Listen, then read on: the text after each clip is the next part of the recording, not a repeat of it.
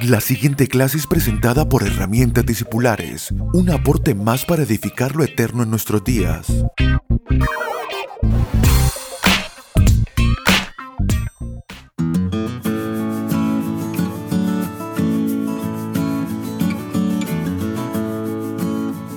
Saludos amados, es un privilegio verdaderamente llegar a ustedes con nuestra clase número 32 de herramientas discipulares. Estamos trabajando acerca de este tema, la construcción del alma, eh, pidiéndole al Señor y al Espíritu que nos den, nos dé sabiduría, entendimiento, que abra nuestros ojos para poder observar aquellas cosas que en nosotros permanecen, pero que ya no deben estar más allí, y que podamos recibir la, la, capacidad, podamos recibir la fuerza, la determinación para saber cómo quitarnos, cómo despojarnos de aquello que ya no es parte de nuestra vida, cómo ser atraídos más y más a la vida espiritual, cómo darle lugar a la vida del Espíritu en nuestras almas. Sobre esta alma podemos ver cómo eh, las, las estructuras religiosas han ido eh, hablando tantas cosas de que el alma hay que matarla, de que el alma hay que revivirla. Eh, sencillamente hoy vamos a hablar acerca del alma como un espacio.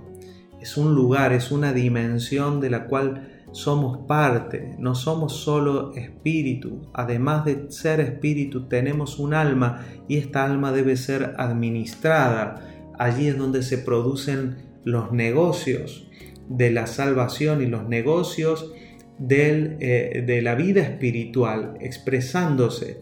El alma es un espacio de construcción. Nuestra conciencia, el ser consciente de nuestro mundo, el ser consciente de la vida que vivimos, es una construcción que se va produciendo a través del tiempo y es de esperarse que habiendo recibido la salvación que es la vida en el Espíritu, esa salvación comience a ocupar lugar en esta edificación, quizás derribando lo viejo, lo antiguo y poniendo materiales de verdadero valor. Y ya vamos a llegar a este punto acerca de cómo se construye una vida espiritual en nuestras almas, cómo se expresa Cristo a través de nuestras vidas. Pero vamos a continuar un poquito más Habíamos hablado en la clase anterior de cómo el alma se va construyendo, cómo vemos corazones de piedra que se descastan y crean cuevas en el alma, vemos eh, eh, almas que se construyen como enramadas.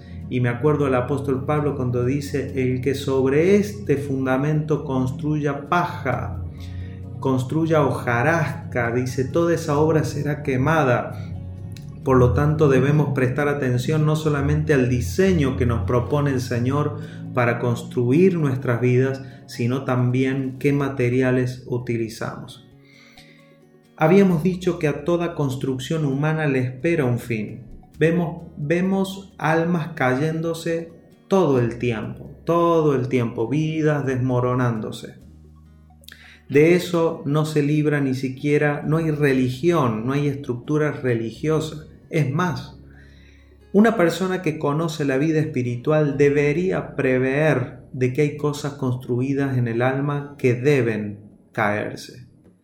Solo que diferente es cuando alguien está habitando una casa y esa casa se cae, la pérdida es grande, es una catástrofe.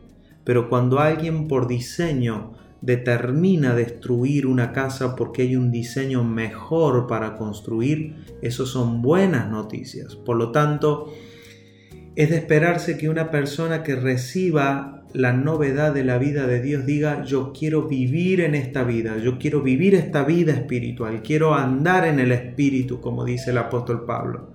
Y no determinar, porque si determinamos, habiendo recibido la vida del nuevo hombre, determinamos permanecer en una vida en el viejo hombre, no nos debe asombrar de que luego se caigan construcciones, que se derriben, igual que las que experimenta un hombre sin Dios. Por eso Pablo insiste, anden en el espíritu, no satisfagan los deseos de la carne, andad en el espíritu. ¿Eso qué significa andar en el espíritu? Es tomar decisiones, es pensar, es hablar, pero es, experimentar todas estas cosas desde lo que el espíritu instruye y no lo que el alma ya tiene configurado.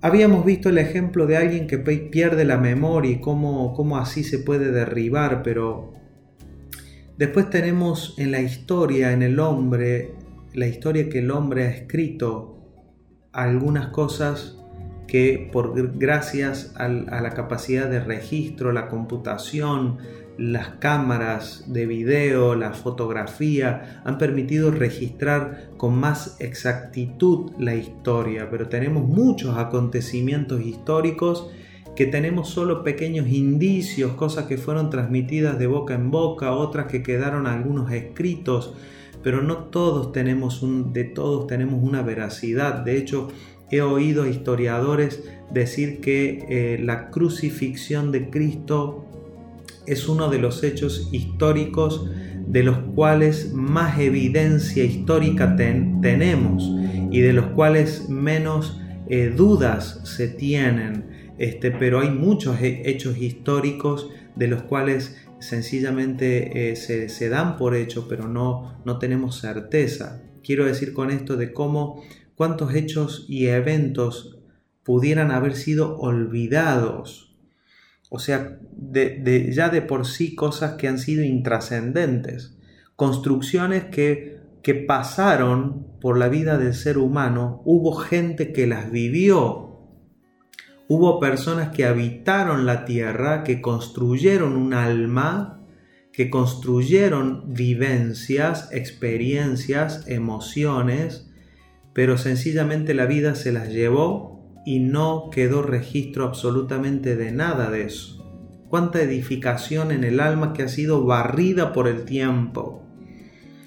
Hay una realidad que el hombre ignora y que es que no importa cuán relevante parecería ser un hecho de la historia, todo aquello que carezca de calidad eterna va a ser olvidado y va a ser borrado por más de que nosotros pudiéramos registrar y decir, a ver qué hecho histórico pudiera ser, nunca más va a ser olvidado. Pero eso es el orgullo del hombre de pensar de que podemos perpetuar las cosas y darle de alguna manera, entre comillas, eternidad a los hechos históricos, pero según Dios y según nuestro Evangelio, nada que no tenga el sello de la eternidad de Cristo y, las cosas que Dios llama relevante permanecerán, todo será olvidado.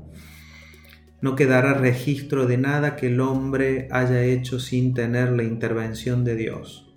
Por lo tanto, eso está a la espera de la verdad. Y aquí vamos a, a darle un tiempito a esto, la verdad.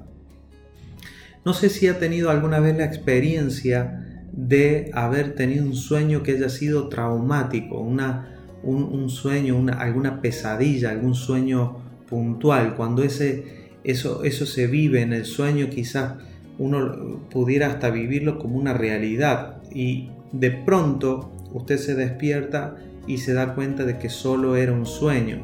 A partir de ese momento se presenta una verdad superior y usted dice, wow, si era solo un sueño y todas las emociones que usted había vivido en ese sueño por más de que pudiera usted recordarlo al sueño, eh, dejan de tener relevancia y, cae, cae por defecto. Hasta, hasta usted puede tener memoria de algún, de, algún, de algún sueño, pero eso no tendrá la misma relevancia que haberlo experimentado en la vida real. Yo puedo decir así que la vida de todo ser humano es un sueño, a la espera de que la verdad se dé a conocer. Por lo tanto, pudiera yo haber vivido cosas ¿no? que para mí son ciertas, son verdaderas, pero al no tener la veracidad y la calidad de verdad que le da Dios a las cosas. Según Dios, verdad solo es Cristo, solo es lo verdadero, solamente está en Él. solamente podemos decir que algo es verdadero cuando es eterno. Por lo tanto, toda experiencia que yo tenga en el alma y que, eh, eh, que no, no participen de esa naturaleza eterna, solamente están allí a la espera de que la verdad las exponga y que se vuelvan nada. Por lo tanto, qué buen camino que es para la madurez es anticiparnos a esa realidad y decir yo voy a quitar de en medio todo lo que no pertenece a la vida espiritual para que sea derribado y construir una vida dándole relevancia solo a aquello que tiene calidad de eternidad y que el Señor abra nuestros ojos para poder verlo más y más. Un fuerte abrazo y hasta la próxima clase.